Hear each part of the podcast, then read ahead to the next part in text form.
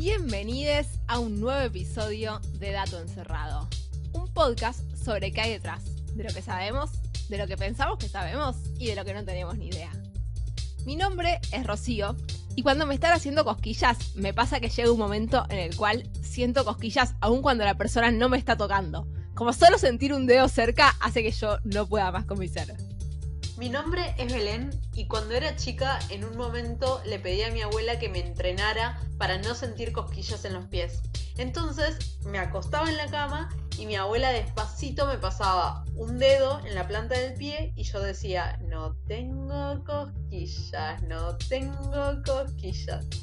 No funcionó. Más controladora no se consigue, ¿eh? Yo, yo creo que la conozco y me sigue sorprendiendo día a día. ¿Querés sorprenderte un poco más? Mi nombre es Melina y a mí sí me funciona el entrenamiento de cosquillas y es el día de hoy que no tengo cosquillas. A mí las cosquillas es algo que saca algo muy violento dentro de mí. No me gustan, la paso mal, tengo ganas, o sea, me haces cosquillas y tengo ganas de pegarte. No, no hay. Es que genera un poco de violencia. Claro, es que en general es como que al principio, bueno, te reí de verdad y ya después llega un mundo en el que me estás haciendo mal. Esto es un daño. No, no, no. Nunca, nunca pasa el disfrute. O sea, eh, de entrada ya es, no aguanto más y necesito, y me empiezo a desesperar. O sea, es, no me divierte. Bueno, ya lo saben, no me hagan cosquillas. Bueno, a que no saben de qué vamos a hablar hoy. Ay, eh, eh, no sé, animalitos. animalitos. No van a ser animalitos, van a ser cosquillas, obviamente. Y particularmente lo que plantean los autores del trabajo este es que desde la época de Aristóteles, que se sabe y que se escribe al respecto, que no nos podemos hacer cosquillas a nosotras mismas. O sea, que, que no te reís, o sea, yo me puedo hacer, o sea, ustedes no están viendo, pero yo estoy rascándome la axila con una mano y claramente no son cosquillas, pero me... No, es que no son Claro, cosquillas. no te estás es generando algo. cosquillas. Mm, Digo, obvio que está podés hacer el movimiento que generaría cosquillas, pero si lo haces vos misma, no te genera cosquillas. Y eso se sabe, como digo, hace un montón, pero no se sabía por qué. Y había, en el momento en que se escribe este trabajo, que es en 1999, ¿Podemos adivinar sin saber? Perdón. siempre sí. Para mí, un condimento esencial de las cosquillas es la impredecibilidad. Entonces, si vos la haces, o sea, si vos te haces las cosquillas, como que no, no, tiene, no tiene gracia, ¿entendés? No tengo más términos técnicos para aportar a mi, a mi teoría, pero para mí reba por ahí, como que la joda de la cosquilla es que no sabes dónde te va a hacer y que todo de repente tipo te pica y te, todo te da risa y nada, no sé. Bueno, eso que estás planteando vos era lo que se llama la hipótesis del reflejo, que es una de las dos hipótesis que venían a explicar por qué no nos podemos hacer cosquillas a nosotras mismas. La hipótesis del reflejo, o la gente que la defiende, plantea que justamente esto, que el componente de impredecibilidad es muy fuerte. Y acá hace una discusión que me parece que está bueno hacer, que también hablamos de reflejo en general a, a acciones involuntarias, ¿sí? O a movimientos, eh, nos quedamos en acciones involuntarias, como por ejemplo cuando te golpean el tendón en la rodilla y se levanta la pierna, ¿sí? Que es algo que yo aprendí viendo el Chavo del 8. Para mí, en Argentina, en las consultas no se hace eso. A mí no me lo hicieron nunca, pero en el Chavo pasaba todo el Nunca. tiempo y así lo aprendí. No, no, no, no. Pero bueno, ese es el reflejo, particularmente se llama reflejo patelar. Y aunque vos sepas que te están por golpear, pasa. En cambio, hay otro reflejo, que serían los reflejos de susto, que funciona justamente cuando no sabes. Digo, si alguien se para atrás de la puerta y te asusta cuando vos saliste, si vos sabes que la persona está ahí y te va a decir bu, no te asustás. Ahora, si te sorprende, sí te asustás. ¿Sí? Y como que por este lado dicen que vienen las cosquillas, que es lo que planteaba Meli. La otra hipótesis es la hipótesis interpersonal, que plantea que necesitas que haya otra persona para poder sentir cosquillas, porque hay algo en lo vincular que es lo que construye las cosquillas. Aunque la hipótesis esta del reflejo era la más antigua, como que más medio en la segunda mitad del siglo XX, eh, la que más estaba picando en boga, se dice, o algo así, la que estaba más de moda, En boga, ok. Mezcló como dos frases para decir eso, ¿no? algo, algo, algo raro. La hipótesis que estaba más de moda era la interpersonal. Y en el trabajo este citan a un montón de gente defendiendo una u otra hipótesis, y en esta particularmente citan a Darwin, así que lo voy a citar porque Darwin, y decía que el interpersonal es crítico porque probablemente si una persona extraña intenta hacerle cosquillas a una criatura, probablemente el niñe grite de miedo en lugar de reírse, ¿sí? Que lo mismo que por ahí si se lo hace su madre, su tío, su hermano, le, le genera cosquillas y si se lo hace una persona extraña, le genere miedo. Entonces, ¿qué van a hacer en este trabajo? que se llama ¿Puede una máquina hacer cosquillas? Y lo que van a hacer, como su título indica, es agarrar personas y que les haga cosquillas una persona o una máquina y compararlo. Entonces, si la máquina te puede hacer cosquillas es porque la interpersonalidad no importa. Y lo que importa es la sorpresa. Claro, si la máquina no te puede hacer cosquillas es porque entonces esa parte interpersonal era la que importaba. Bueno, en realidad dije mal, o sea, solo no implica que lo de la sorpresa es efectivamente lo que, lo que importa. Solo, solo significa que lo interpersonal no es lo que, no es lo que va. De esas dos hipótesis que tenés en ese momento estarías haciendo que una pase al frente en la batalla. Quiero, quiero decir una cosa que es que cada vez me doy más cuenta de que en este podcast las tres tenemos altos problemas de ansiedad y eso se ve muy reflejado a veces cuando una está recién contando, por lo menos a mí me está pasando ahora, cuando vos estás contando el experimento, yo ya estoy pensando en el resultado y en lo que falta y en lo que deberían haber hecho y por qué. Todavía no escuché cómo fue el experimento, ¿entendés? Pero bueno, ah, me acordar que quería preguntar una cosa. Ok. Y cuando plantean esto que van a hacer, le preguntan a 48 estudiantes si creen que la máquina va a poder hacer cosquillas. Les dicen, oh, bueno, construimos una máquina de hacer cosquillas. ¿Creen que va a ser efectiva? La mitad dice directamente que no. Y dentro de la otra mitad, el 15% dice sí, igual de efectivo que si lo hace una persona. Y el restante 35 dice que la máquina no puede ser tan efectiva como una persona. ¿Pero para qué les importaba eso? Para mí es medio un censo de en qué estado está la pregunta en el momento. Porque no, no, es las personas que van a ser los sujetos, o sea, no es que se lo preguntan antes de ser sujeto. Ah, ok, ahí va. Hacen una encuesta en, cuando están planificando el experimento. Ellos hacen bastante hincapié en que es algo de lo que se habló mucho y se escribió mucho, pero se investigó muy poco.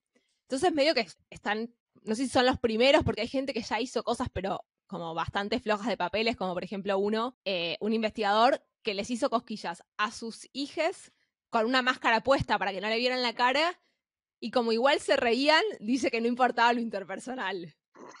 Eran dos criaturas. Muy bueno. Dos criaturas que te reconocen porque sos el padre, aunque tengas una máscara puesta, qué sé yo, tipo, no están viendo tu sonrisa, pero. Bueno. ¿Quiénes van a ser los sujetos en este experimento? Son 35 estudiantes de la Universidad de San Diego, California, y lo que me pareció súper interesante es que, vieron que a veces nos preguntamos como, bueno, ¿cómo consiguen gente? A estos estudiantes les dieron créditos, créditos, digamos, académicos, como cursar una materia, bueno, así, a cambio de que participaran del experimento. Sí, no es la primera vez. Normal. Sí, es normal, es normal. ¿En serio? Eso se usa mucho. Bueno, ¿cómo es esta máquina de hacer cosquillas que tanto nos va a importar? La describen así, dicen, la máquina de hacer cosquillas fue diseñada para que se vea y suene como una mano robótica que puede moverse sin intervención del investigador.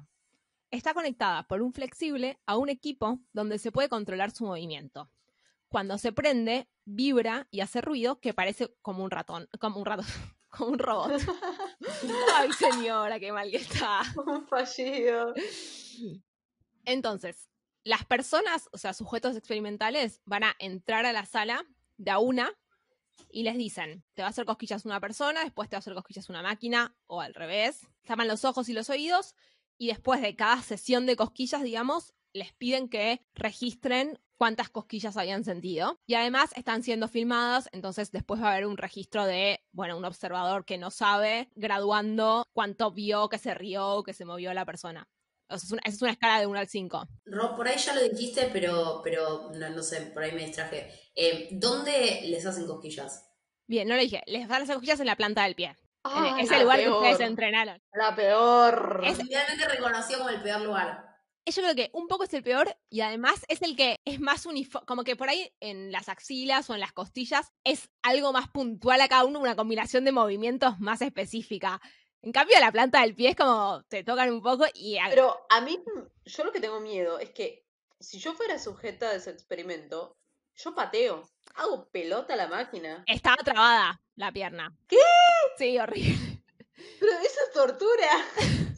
Pero no hay una tortura famosa que es la tortura con la plumita en el pie. Está bien, una tortura china, siento. Pero ¿cuánto tiempo? Esto era un ratito y les habían dicho lo que iba a pasar y estaban de acuerdo. Claro, claro, sí, sí. ¿Por qué alguien accedería a eso? O sea, a mí me. Bueno, sí. créditos, una materia, pensar un poco de Claro. doctorado, Belén. O sea, Sí, sí, quizás sí. Pero, pero me, o sea, me parece muy, una situación muy estresante. Bueno, igual para, hablamos de gente durmiendo en un laboratorio con un audífono que les decía al costado cosas. Bueno. Ah, un ratito de cosquillas es menos grave. Algo que, que dicen que es importante es que aún teniendo los, eh, los, ¿cómo se llama? Tapones de oídos puestos, podían escuchar a la máquina y podían escuchar las instrucciones y, digamos, escuchaban menos el ruido de afuera, pero escuchaban, ¿sí?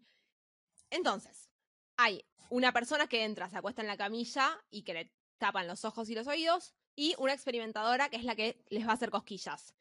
A veces les va a tocar primero la persona, a veces les va a toca- tocar primero la máquina. Y cuando les toca la máquina, van a escuchar a la persona yéndose, abriendo la puerta, cerrando la puerta. O sea, van a tener en claro que están en la habitación a solas con una máquina, que no hay ninguna persona involucrada. Si bien hay una persona registrando el video y lo que fuere, no hay persona involucrada, ¿sí? Entonces, cuando la experimentadora les hace cosquillas, le va a tocar también el otro pie como para que sepa que está ahí. Cuando toca cada cosquillas la máquina, la máquina se prende, hace cosquillas automáticamente, hace ruido mientras trabaja. Acuérdense que la máquina esta particularmente hacía ruido para que supieran que estaba funcionando la máquina. Termina de hacer cosquillas y se apaga. Ellos, las personas acostadas escuchan, ahora te va a hacer cosquillas una persona, o ahora te va a hacer cosquillas una máquina, ahora responde. Ahora viene el pero, que es un pero bastante grande, que es que en realidad ni la máquina ni la experimentadora les hacían cosquillas. Había una segunda persona del equipo de investigación, escondida abajo de la camilla, que es la que se ocupaba de hacer las cosquillas. me parece brillante. Para me que- parece brillante. Increíble, nunca me hubiera esperado. Es hermoso porque en la construcción del trabajo, cuando lo relatan, también te venden primero la máquina de hacer cosquillas, toda la zaraza, Claro. y después te dicen, igual la máquina no hace nada, ¿eh?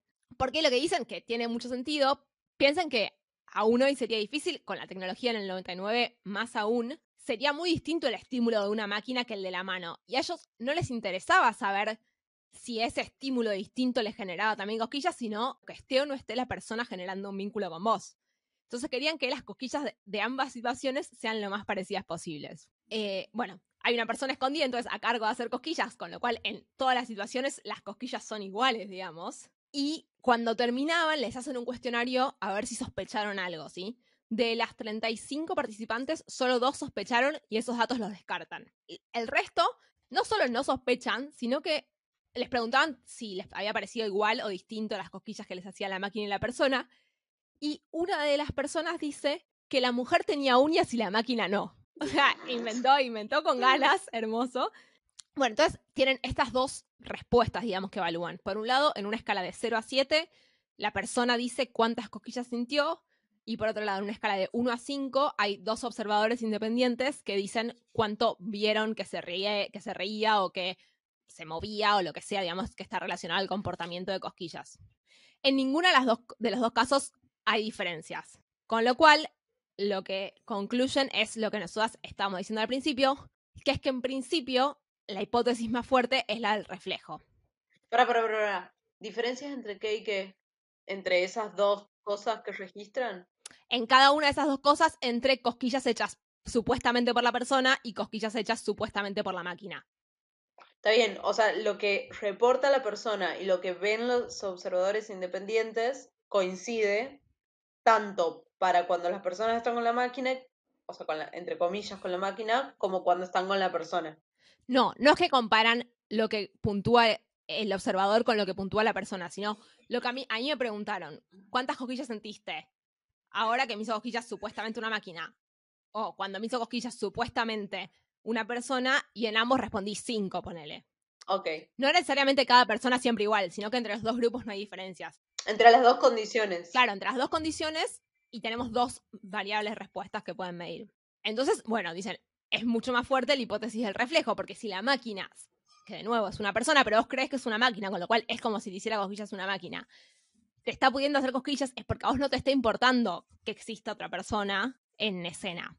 Pero lo que discuten, que me parece súper interesante, es que esto no implica que el componente interpersonal sea irrelevante, ¿sí? Solo que no es indispensable. ¿Y por qué digo me parece interesante? Porque es verdad que en un montón de, de otros contextos por ahí que tan cosquillas puede ser algo súper violento y que no te va a generar risa. Digo, de nuevo, esto está en condiciones de laboratorio, como muy cuidadito todo.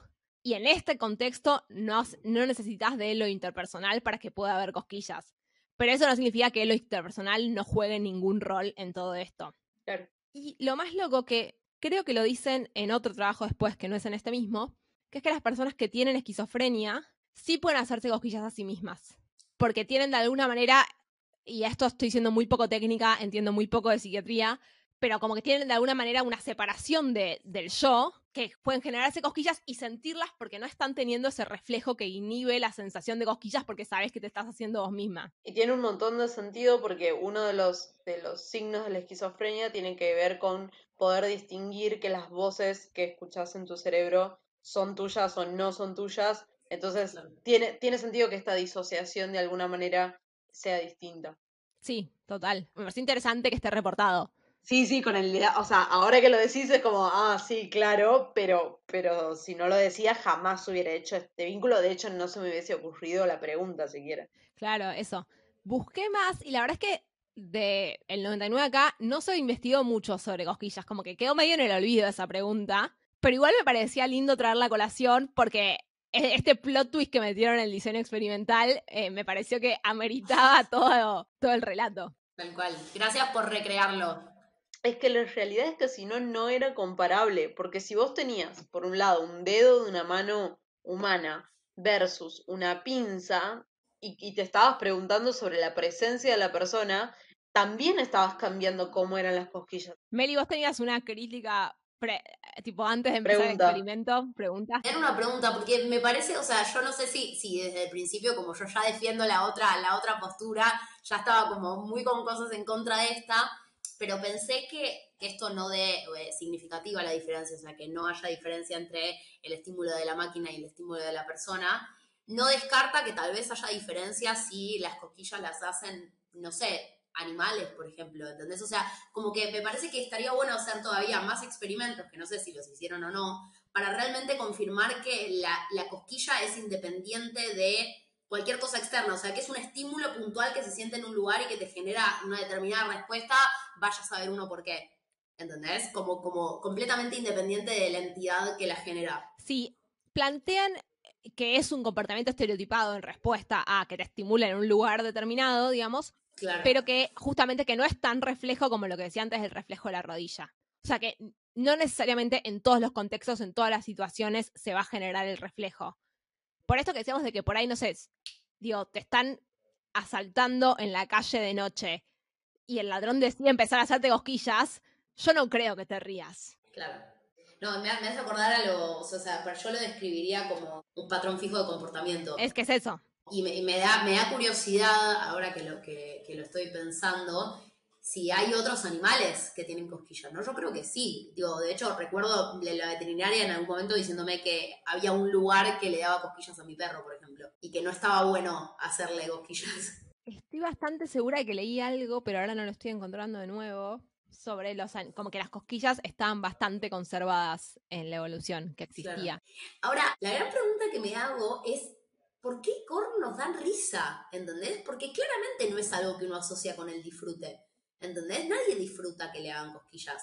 No sé, yo leve, tipo, el principio de las cosquillas lo disfruto. ¿eh? Después llega un punto en el que no puedo respirar, no puedo, como ya no, no sé, como que cuando es una cosita chiquitita, un poquito, pero no está bueno, ¿entendés? Y sin embargo nunca, o sea, incluso yo creo que si te torturaran con cosquillas, en ningún momento, o sea, tal vez llorás mientras te reís, pero nunca te dejas de reír. ¿Entendés? Como que tipo, no puedes respirar de lo que te estás riendo, pero no sé si te agarra. Vos sabes que yo hago, bueno, ya les venía diciendo que no disfruto ni un poco y a mí no, no me río, o sea, no es una carcajada lo que hago. Como que empiezo a gritar. Hago una, una, una secuencia muy extraña, pero no, no diría que es risa lo que me, lo que me genera. Es una cosa toda tensionada en donde no paro de pedir que por favor basta pero ni a palos dirías que eso es una carcajada. O al menos no es la carcajada que uno asocia como carcajada, en todo caso. O sea, quizás involucra, qué sé yo, involucrará eh, el mismo conjunto de músculos, eh, lo que sea, pero no es la carcajada de vi un meme en Instagram y me hizo reír. Eh, es otra cosa. O sea, acabamos de inventar un nuevo tipo de risa. Eso es lo que está pasando. La risa Belén. Igual, me parece que particularmente es medio el- la famosa frase de la excepción que confirma la regla, ¿no? Pero digo, cualquier comportamiento así como muy estereotipado tiene sentido que en algunas personas eh, se exprese distinto. Pero creo que si hacemos una encuesta de qué le genera las, co- las cosquillas a nuestros escuchantes, la gran mayoría va a responder que, que le genera carcajada. O risa al menos, digo, no sé si carcajada con la granditud que tiene esa palabra. También es cierto, sí, sigo pensando sobre mí, obvio, pero también es cierto que hace mucho tiempo que no me hacen cosquillas, entonces lo que puede haber pasado también es que mis recuerdos sobre eso esté completamente tergiversado y yo te pongo una firma de que no me río y en realidad Vos es- estás ofreciéndote a que te hagamos cosquillas solo para No, ver si palos, FM era tu recuerdo. O sea, no importa cuántos puntos de doctorado me den, no, no, no, no y no.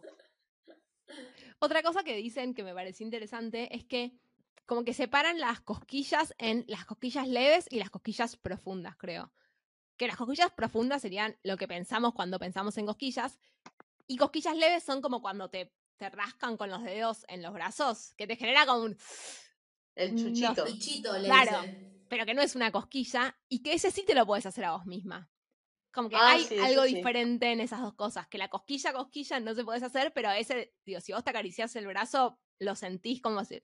Por ahí no es lo mismo que si lo hace otra persona, pero, pero está bueno también. No, pero para mí casi que no es una cosquilla eso. Igual, claro, o sea, total falta de criterio de nada, ¿no? Pero yo escucho esa distinción y es tipo, Estaba por decir que la falta de términos inequívocos delata un poco lo poco estudiado que está, porque en otros, en otros fenómenos no estaríamos diciendo la cosquillita del chuchito del no sé qué, o sea, tendría un nombre como muy claro, y sin embargo estamos diciendo cuando te pasas el dedito por el antebrazo, que qué sé yo. 100%. Pero también está pensando en ese, en ese orden, digamos, en ese plan, que Meli decía, yo eso ni lo pienso como una cosquilla. Y es verdad, yo por ahí como cuando le dije, ah, bueno, sí, pero si te pregunto qué te genera que te pase el bra- el- los dedos por el antebrazo, no decís, me da cosquillas. Sin embargo, como en inglés, digamos, esta gente es de California, sí se llama tickle a las dos cosas, o sea, tanto a lo que nosotros llamamos cosquillas como a esta sensación, sí lo consideran en el mismo nivel de alguna manera. Y de nuevo, es como... Yo hubiera dicho, yo a este, al del, al del dedo por el brazo hubiese dicho cosquilleo, ponele. Puede ser. Ah, como una, una cosita. claro. Pero cosquilleo también puede ser cuando se te duerme la pierna.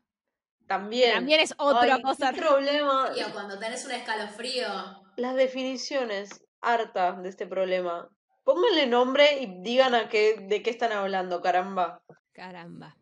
Otra cosa que me llamó la atención en relación a lo que hablábamos el capítulo pasado de los papers actuales versus los papers más viejos, es que en este trabajo no solo dicen lo que sostenía tal o cual otro científico con nombre propio, sino que también en un momento citan un pedacito de un trabajo de otra persona, textual, digamos, insertan la cita, y en esa cita, la persona que están citando cita a Hussein. Y nada, fue como un, un mimito patrio, digamos, ¿no?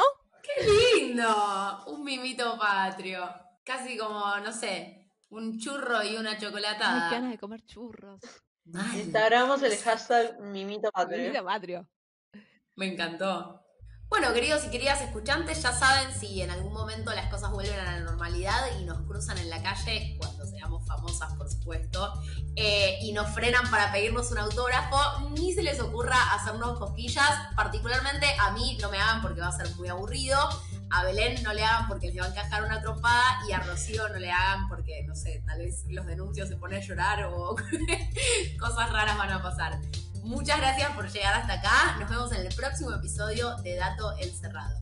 No se olviden de seguirnos en las redes, en Instagram y de mirar nuestros videitos en YouTube y compartir este podcast a todas las personas que les parezca que les puede gustar nuestro contenido.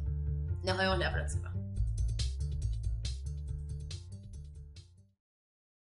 Pero, pero eso es muy fácil, o sea, podés hacer un robot que... al Ah, bueno, spoileame el paper, ¿sabes? Se llama Ay. Machine